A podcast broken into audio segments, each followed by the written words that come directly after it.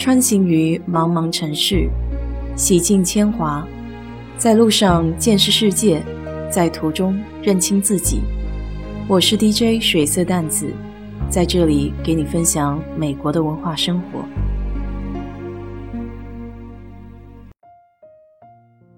节目之前，先问你一个问题吧：你是喜欢从中间挤牙膏，还是从最下面挤牙膏呢？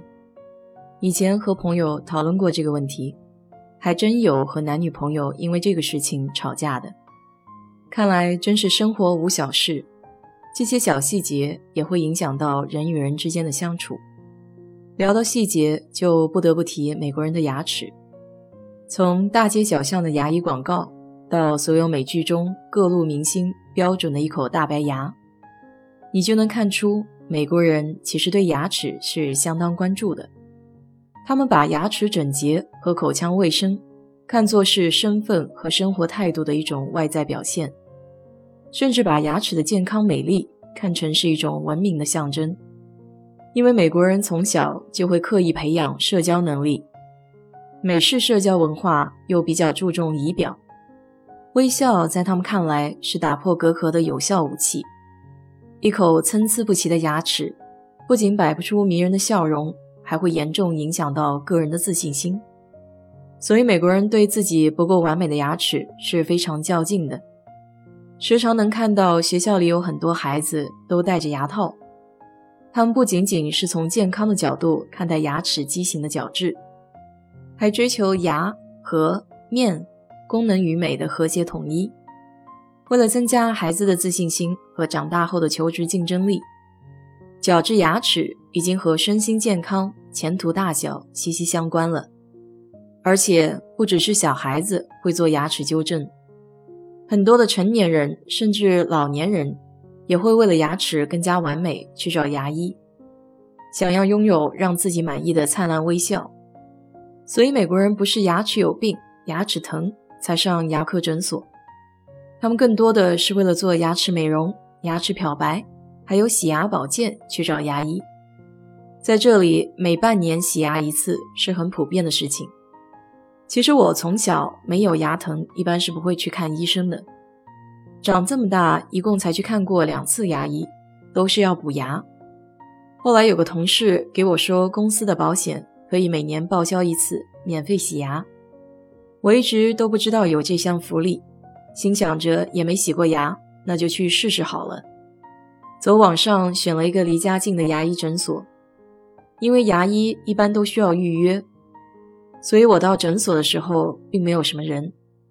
护士先是询问了我的个人信息，由于是第一次，医生让护士给我拍了牙齿的 X 光片。我还是第一次看到我牙齿的 X 光片，两侧的智齿居然是横着长的。医生看了片子以后，先是夸我的牙齿保护得很好。这还让我挺惊喜的，因为我除了刷牙，并没有怎么保护。他接着说，横着长的智齿暂时没有什么问题，但时间长了以后会挤压下排的牙齿往中间聚集，慢慢就会变形。我心想，只要不疼，就先搁着吧。因为没有什么太大的问题，所以我并没有做深度清洁，没有打麻药。漱口消毒之后，他就拿着一个小钩子一样的工具，在牙齿缝和表面嘎吱嘎吱的来回滑动。说实话，感觉怪怪的。最后喝了护士递过来的药水，漱了口，满口牙就觉得酸酸的。这就是我仅有的一次洗牙经历了。再后来，我也没有再去洗牙，因为总感觉牙缝变大了。我个人的建议。是洗牙这件事情，还得根据每个人的具体情况。从小就习惯洗牙的，那就得坚持下去。像我这样几乎从来没有洗过牙，医生也说牙齿还可以的，那就每隔两年再去看看，也没有必要那么勤洗。关键还是平时日常刷牙比较重要。来美国之前，我是不知道还有电动牙刷的。发现这个东西以后，生活的确变得更加美好了，因为它真的是懒人福音。但我不知道你有没有这样的习惯，就是一开始仍然像使用普通牙刷那样使用电动牙刷，也就是横向的来回刷。我也是出去旅游的时候，一位朋友看到我刷牙的样子，给我指出了错误。正确的方法还真有一套，叫巴氏刷牙法。它是美国牙科协会推荐的，就是将牙齿与牙长轴呈四十五度角，指向根尖的方向，上颌牙向上。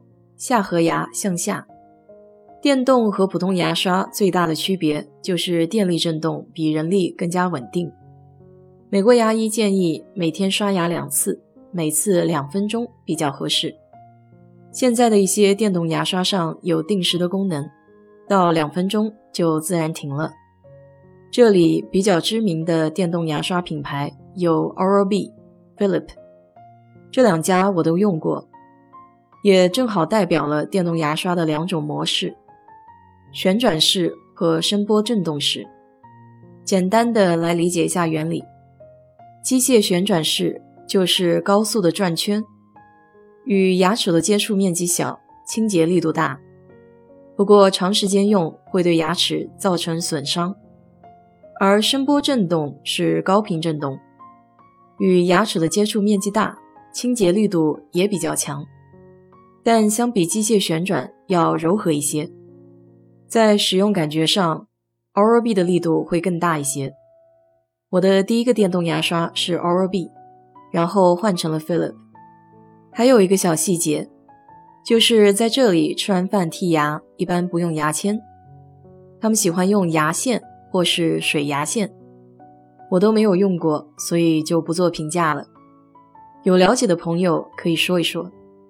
好了，这些就是和牙齿有关的事情。今天就给你聊到这里吧。如果你对这期节目感兴趣的话，欢迎在我的评论区留言，谢谢。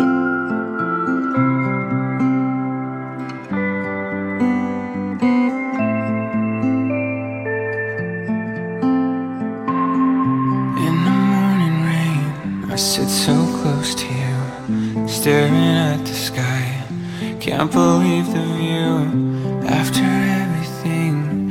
You would never know That this bleeding heart Is on its way back home. I